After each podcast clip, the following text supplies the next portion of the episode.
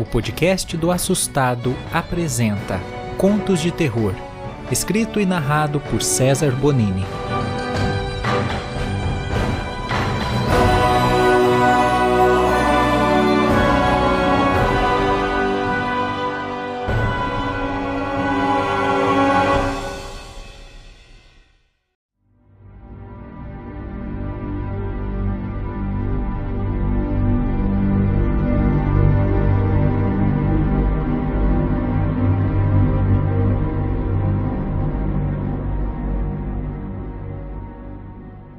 Meu nome é Felipe, tenho 56 anos e essa história que eu vou contar aconteceu comigo há 20 anos.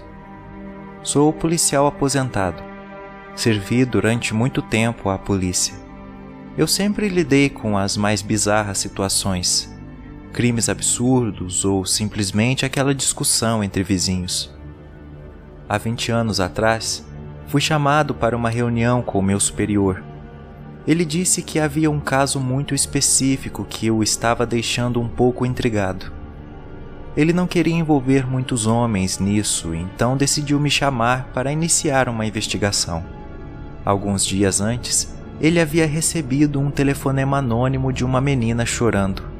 Ela disse que era empregada da Pensão Oeste no sul de Minas Gerais e precisava de ajuda. Alguns minutos depois, ele ouviu no telefone um barulho muito alto e a ligação caiu. Esse foi o início das suspeitas, pois naquela região muitos homens estavam desaparecendo. Meu superior, então, decidiu que era hora de iniciar uma investigação mais séria. Eu topei o caso e logo comecei a preparar minhas malas para viajar para o interior, onde ficava aquela pensão. Chegando lá, me deparei com um lugar exuberante. Era um casarão muito antigo, cheio de peças de decoração caríssimas. Um verdadeiro palácio. Eu pensei estar no lugar errado, pois tinha imaginado uma casa simples, com alguns quartos apenas. Mas não, aquela era a pensão do Oeste. Logo imaginei que seria um absurdo para pagar uma noite naquele lugar Perguntando para a recepcionista, ela respondeu me deixando espantado.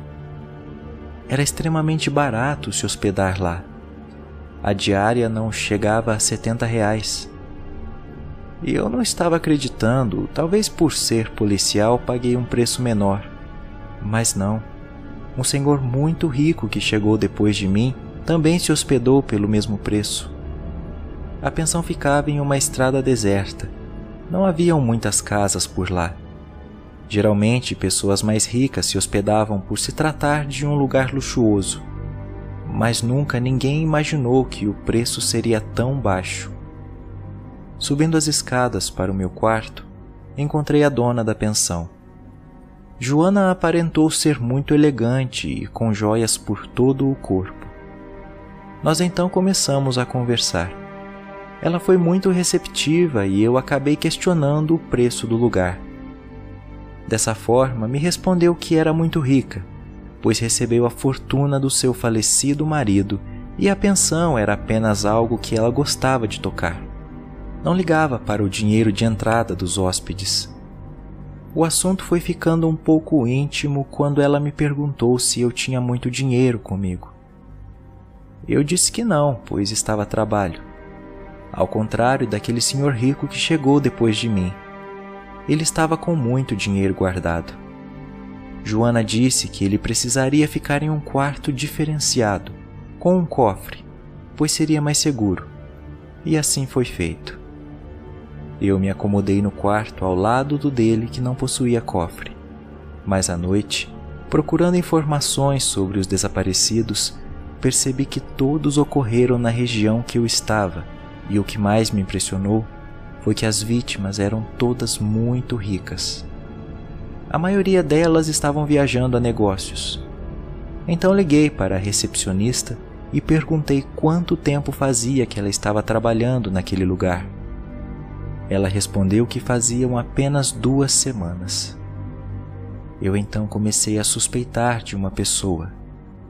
Nessa hora, a bateria do meu notebook estava para acabar Então saí do quarto para pedir uma extensão e conectá-lo na tomada.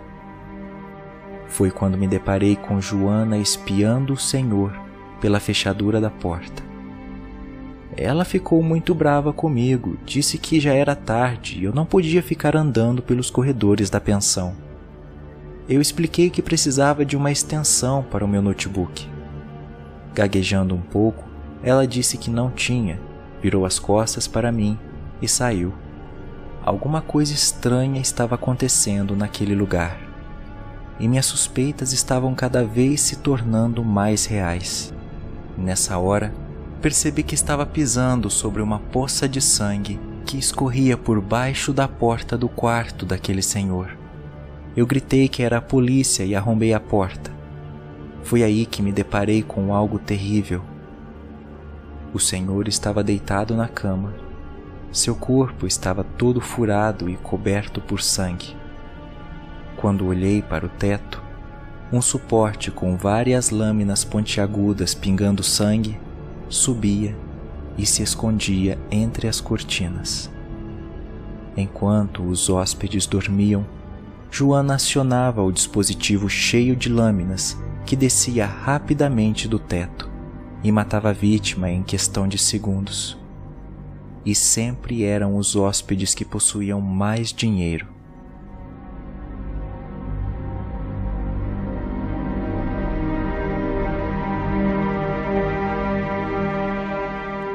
Por isso todo aquele requinte, luxo e um preço na estadia tão barato.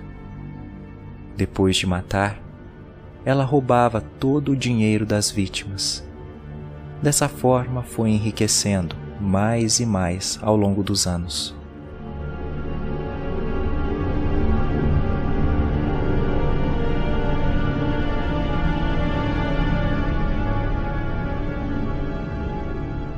Você deve estar se perguntando por que não prendi aquela mulher. Eu não quis. Ela me ofereceu metade da quantia de cada pessoa que matava naquele lugar. O negócio era bom. Não tinha como recusar. E inventar que aquele senhor rico estava por trás dos desaparecimentos não foi difícil. Durante a fuga, ele acabou caindo no triturador de lixo que ficava atrás da pensão. Não foi isso mesmo que aconteceu?